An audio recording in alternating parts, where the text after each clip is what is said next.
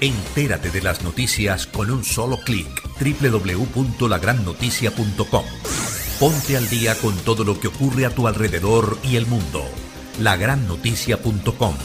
Dirige Jorge Medina Rendón. 7 de la mañana en punto. Cadena de noticias.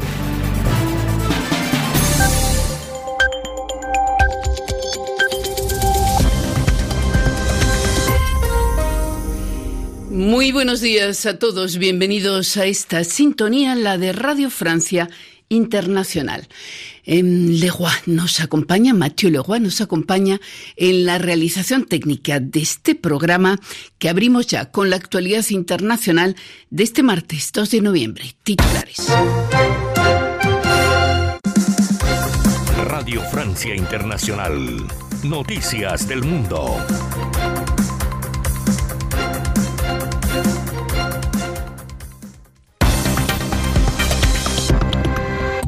Carmele Gayubo.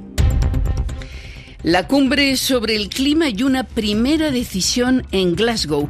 Un centenar de países se comprometen a parar la deforestación de los principales bosques del planeta de aquí a 2030. Además, cinco países y varios donantes estadounidenses van a destinar 1.700 millones de dólares directamente a las comunidades indígenas guardianes de la biodiversidad. Y en Estados Unidos, un juez eh, ha desestimado siete de los ocho cargos que la Fiscalía imputaba al presunto testaferro del presidente venezolano Nicolás Maduro. Finalmente, Alex Saab será pues juzgado únicamente por conspiración para lavar dinero. Y hoy se celebra el Día contra la Impunidad de los Crímenes hacia Periodistas. Desde 1992, más de 1.400 periodistas han sido asesinados, han perdido la vida únicamente por hacer su trabajo. Noticias en RFI en la cumbre sobre el clima de Glasgow. Los dirigentes mundiales van a firmar hoy un ambicioso plan para detener la deforestación, ello de aquí a 2030. La ventaja de ese acuerdo radica en que la lista de ese centenar de países firmantes incluye algunos muy criticados por la explotación excesiva de los recursos forestales, los apodados rebeldes climáticos como Brasil, Rusia o China. Pero para algunos ecologistas, Asbel López, este plan no tiene en cuenta la urgencia de la situación. La Declaración sobre la protección de los bosques y uso de las tierras es sin precedentes. El centenar de países firmantes, que representan el 85% de los bosques y las selvas mundiales, van a comprometerse a detener y revertir la deforestación y la degradación de la tierra para 2030. Las medidas se apoyarán en un fondo de 12 mil millones de dólares de dinero público aportado por 12 países entre 2021 y 2025. A ello se agregarán 7.200 millones de dólares de inversión privada de varias instituciones financieras. Recordemos que casi un tercio del CO2 emitido por la quema de combustibles fósiles es absorbido gracias a la acción de los bosques y las selvas del planeta. Además, casi una cuarta parte de la población mundial dependen de ellos para sobrevivir. Pero este precioso recurso está en peligro. Cada minuto, la Tierra pierde una superficie forestal equivalente a 27 campos de fútbol. Hay pues urgencia y por eso este resultado concreto de la COP26 no convence a ecologistas como Carolina Pasquali de Greenpeace Brasil y sobre todo permitirá otra década de destrucción forestal, pero la Amazonía ya está al borde del colapso, según Pasquali. Gracias, Asbel. Y paralelamente a ese otro acuerdo importante para los pueblos indígenas. Cinco países, Reino Unido, Noruega, Alemania, Estados Unidos y Países Bajos, así como 17 donantes privados, se comprometen a apoyar con 1.700 millones de dólares hasta 2025 a los pueblos indígenas y a las comunidades locales consideradas guardianes del 80% de la biodiversidad de la Tierra. Un anuncio que ha sido recibido con satisfacción por los activistas indígenas presentes en esa cumbre del clima. Después de la audiencia de ayer en la Corte Suprema de Estados Unidos, donde los jueces escucharon durante tres horas los argumentos de las partes, la principal instancia judicial de ese país parece encaminarse a bloquear la muy restrictiva ley sobre el aborto impuesta hace dos meses en Texas. Nos lo cuenta Carlos Herranz. Aún no hay decisión, pero la mayoría de los jueces de la Corte Suprema parecen inclinarse a bloquear la controvertida ley que representa el mayor golpe al derecho al aborto en Estados Unidos en medio siglo. Desde el 1 de septiembre está prohibido abortar en Texas tan pronto se perciben los latidos del corazón del embrión, o sea, en torno a las seis semanas del embarazo, incluso en casos de incesto o violación. Cuatro de los nueve miembros de la Corte, incluido su presidente John Roberts, ya indicaron anteriormente querer congelar esta legislación.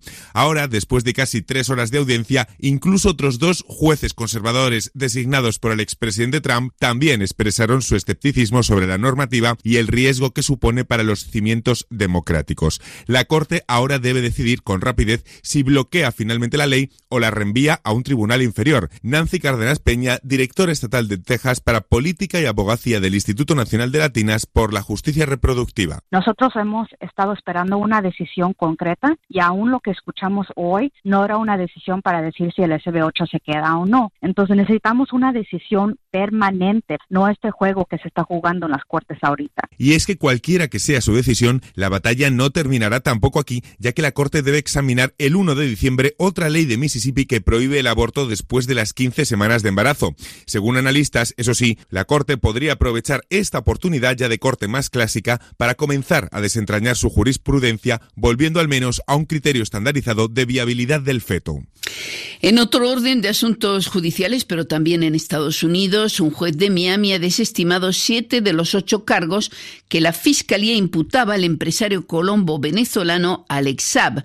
El presunto testaferro del presidente venezolano Nicolás Maduro había sido extraditado a Estados Unidos desde Cabo Verde, donde fue detenido el 12 de junio de 2020, cuando hizo una parada en un avión privado para cargar gasolina. Ahora, Saab solo será juzgado por conspiración para lavar dinero, lo que puede representar una condena de hasta 20 años de cárcel. Lucía Valentín con los detalles. Estados Unidos había asegurado a Cabo Verde que no enjuiciaría al colombiano Alex Saab por más de un cargo. La Fiscalía de Miami conserva el de conspiración para lavar dinero que se castiga con penas de hasta 20 años de cárcel una acusación que se refiere a los fuertes vínculos entre Saab y el gobierno venezolano. Según la Procuraduría estadounidense, él y su socio, el prófugo colombiano Álvaro Pulido, transfirieron 350 millones de dólares obtenidos ilegalmente en Venezuela para blanquearlos a través de Estados Unidos. Ese dinero habría sido sustraído de un proyecto para construir viviendas destinadas a personas de bajos ingresos en Venezuela.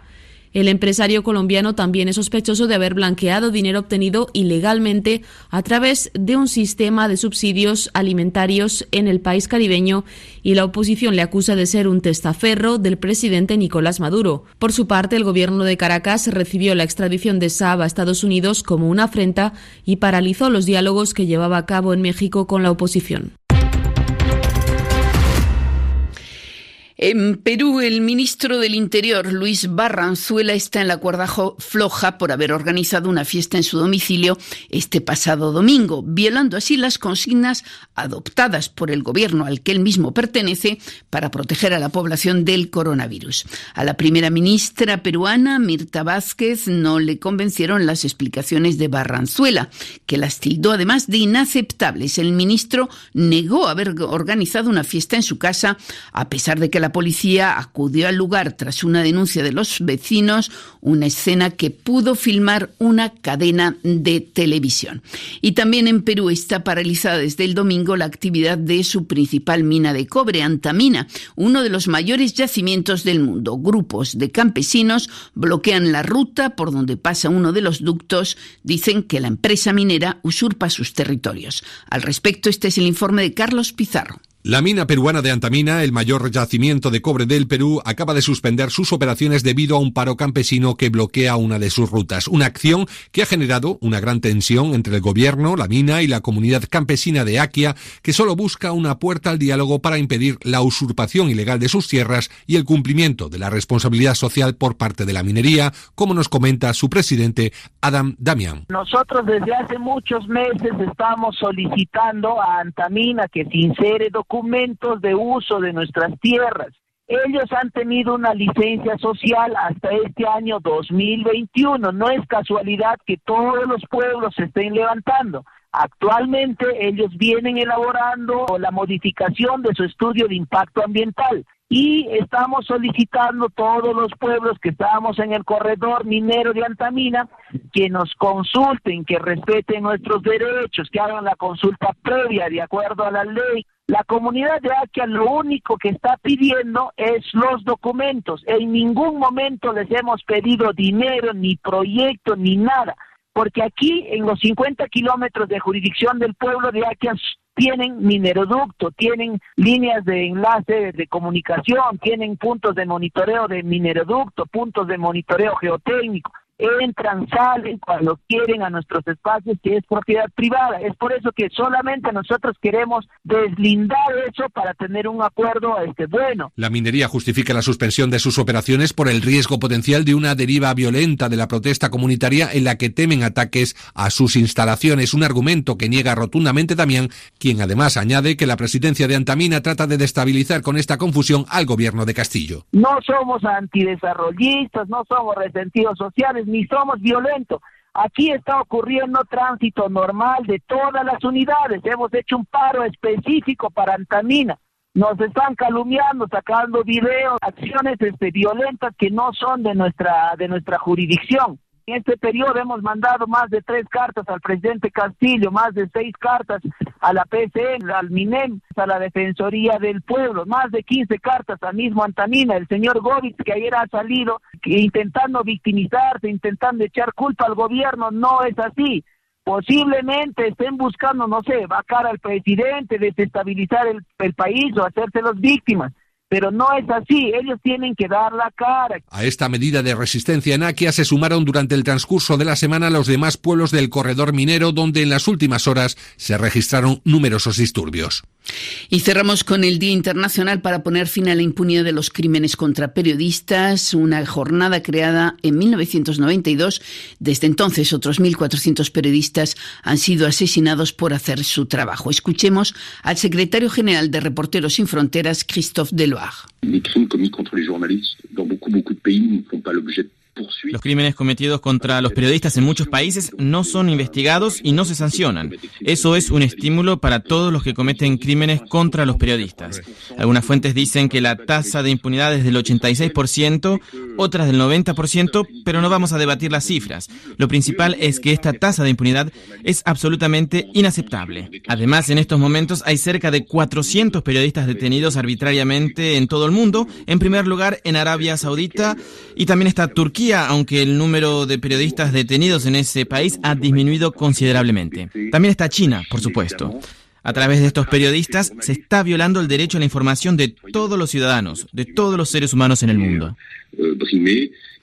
Escuchaban al secretario general de la organización Reporteros Sin Fronteras, Christophe Deloire, y un último apunte, decirles también que la pandemia de COVID-19 ha causado ya en el mundo la muerte de más de 5 millones de personas.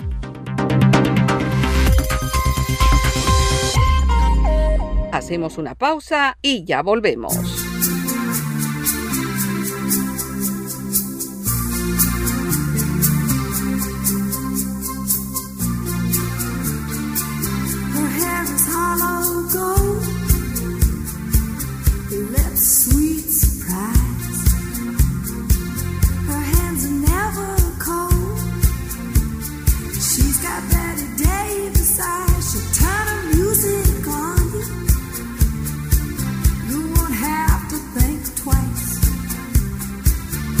sure New York snow. She got Betty Davis eyes, you.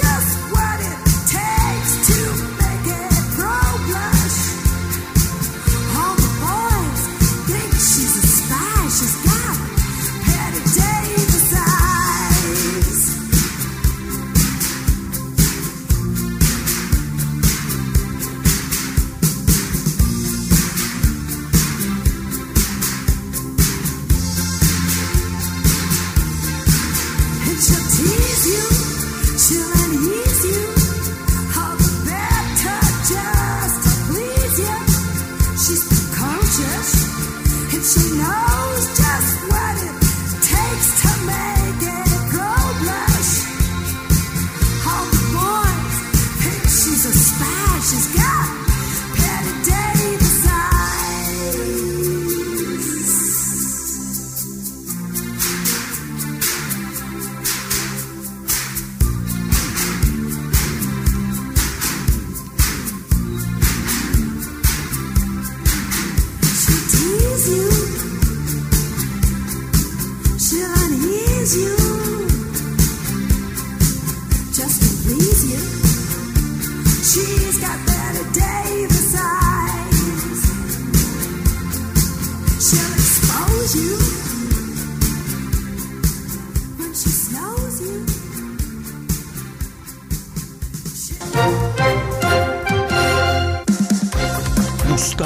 Álvarez Gardiazabal, la crónica del día.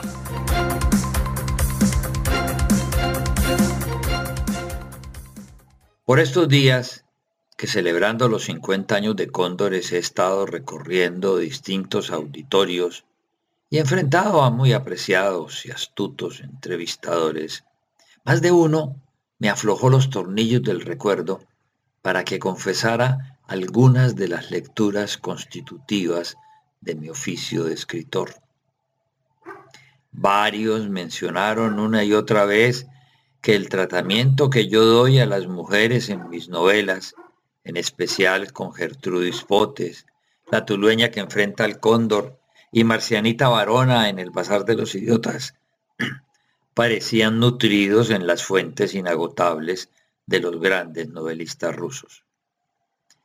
Casi nadie antes de ellos los había tenido en cuenta en las críticas y reseñas a mi formación literaria. Me sentí entonces enormemente complacido.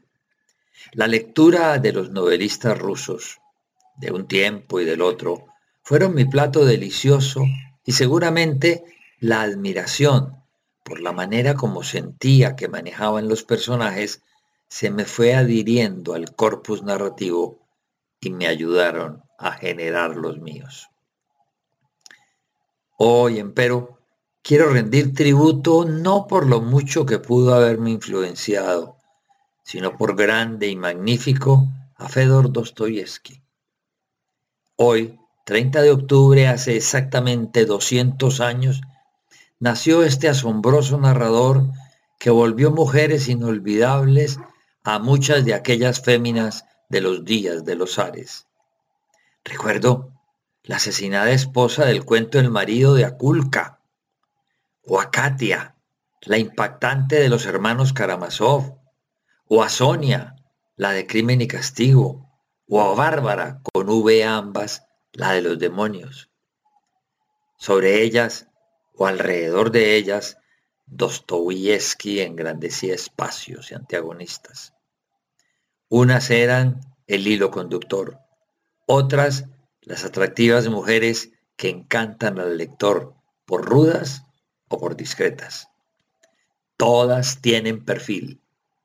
Como tuvo el mismo autor, oficial del zar, prisionero de Siberia por cuatro años, epiléptico y tan atrayente en su personalidad como nos lo comprueba en su biografía Laibov, la hija sobreviviente, en un libro que nos permite hasta en estos días poder recordar 200 años después la imperial imagen del impactante narrador nacido el 30 de octubre de 1821 y quien a los 26 años ya había sido consagrado por sus lectores cuando publicó su primera obra, Los pobres, que no es tan buena como son las que hoy ha traído a cuento, pero provocado este aplauso emocionado. Muchas gracias. Universal Radio, para compartir un café.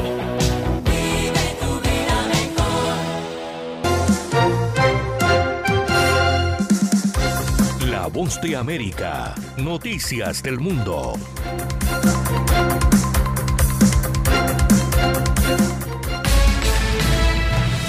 Este es un avance informativo de la voz de América. Desde Washington les informa Henry Llanos.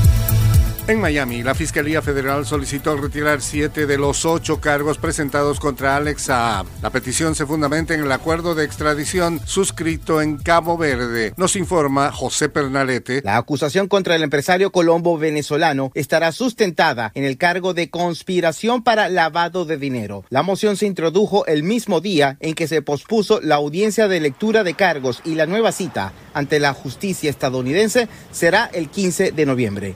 De acuerdo a Alejandro Rebolledo, experto en derecho penal e investigaciones de lavado de dinero, el juicio contra Saab puede allanar el camino para otras investigaciones sobre presuntos hechos ilícitos. José Pernalete, Voz de América, Miami. El reverendo Jesse Jackson fue hospitalizado el lunes en Washington, D.C. después de caerse y golpearse la cabeza mientras ayudaba a estudiantes de la Universidad Howard en una protesta por las condiciones de vida en el campus, según informó un portavoz. El activista por los derechos civiles de 80 años y originario de Chicago, ingresaba en un edificio cuando se cayó. El personal que acompaña a Jackson lo llevó al hospital de la Universidad Howard para que se le realizaran varios estudios, incluyendo una tomografía que no reveló ningún problema. A continuación, un mensaje de servicio público de la voz de América. Durante la cuarentena voluntaria de 14 días para evitar la propagación del COVID-19, no salga de casa, no comparta su habitación con otras personas, lávese las manos frecuentemente y si desarrolla síntomas, llame a su doctor y evite ir a la sala de emergencia a menos de que tenga síntomas graves. El gobierno de Nicaragua acelera el proceso de vacunación contra el COVID-19 a menos de una semana de las elecciones generales nos informa Daliana Ocaña. Tras siete meses de haberse iniciado el proceso, el gobierno del presidente Daniel Ortega amplió el espectro de población a inmunizar hasta alcanzar a niños, adolescentes y jóvenes, mujeres embarazadas y madres lactantes y ahora ofrece más opciones de vacunas a la ciudadanía. Miguel Rivas, que recibió la segunda dosis de la vacuna AstraZeneca. A mí no me importa si el proceso es político, lo que me interesa es vacunarme y que mi familia esté protegida contra la amenaza del virus del COVID-19. Para mí eso es lo más importante. Daliana Ocaña, Voz de América, Nicaragua. Una explosión remeció hoy martes la capital de Afganistán en un aparente ataque contra civiles ante un hospital militar, según dijo un portavoz talibán. La explosión ante el hospital militar Sardar Mohammed Dawood Khan iba dirigida contra civiles, según dijo a la prensa el viceportavoz del talibán Bilal Karimi. Aún no había información sobre víctimas, añadió Karimi, que no confirmó una segunda explosión en el lugar. Este fue un avance informativo de La Voz de América. Hacemos una pausa y ya volvemos.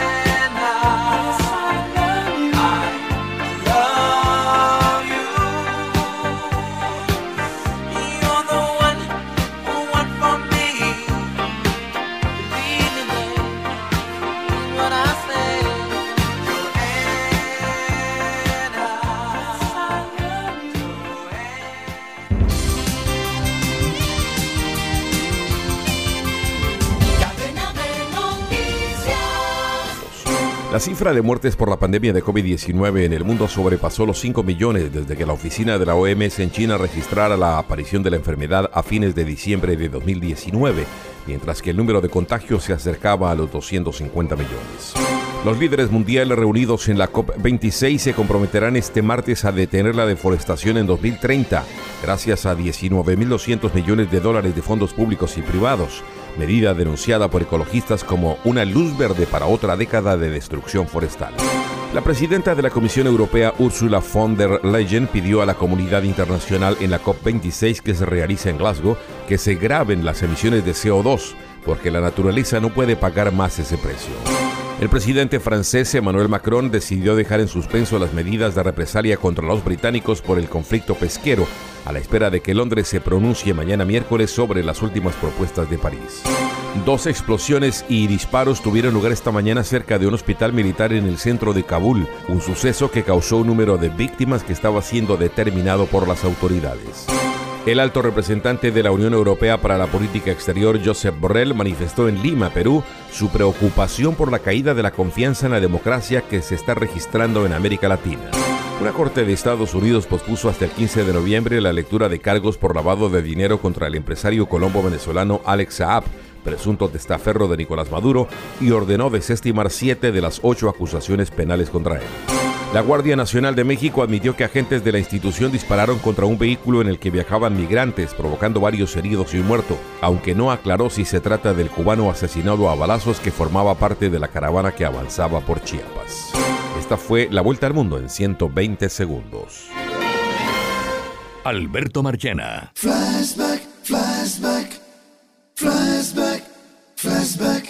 Un 2 de noviembre del año 2018, la agrupación Queen se dio el inmenso placer de llevar la historia de la banda al cine en una película llamada Bohemian Rhapsody protagonizada por Remy Malek, que finalmente terminó ganando el Oscar al actor más importante del año.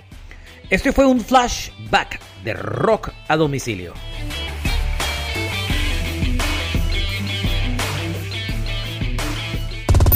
Descarga gratis la aplicación Red Radial. Ya está disponible para Android y encuentras siempre una radio para tu gusto.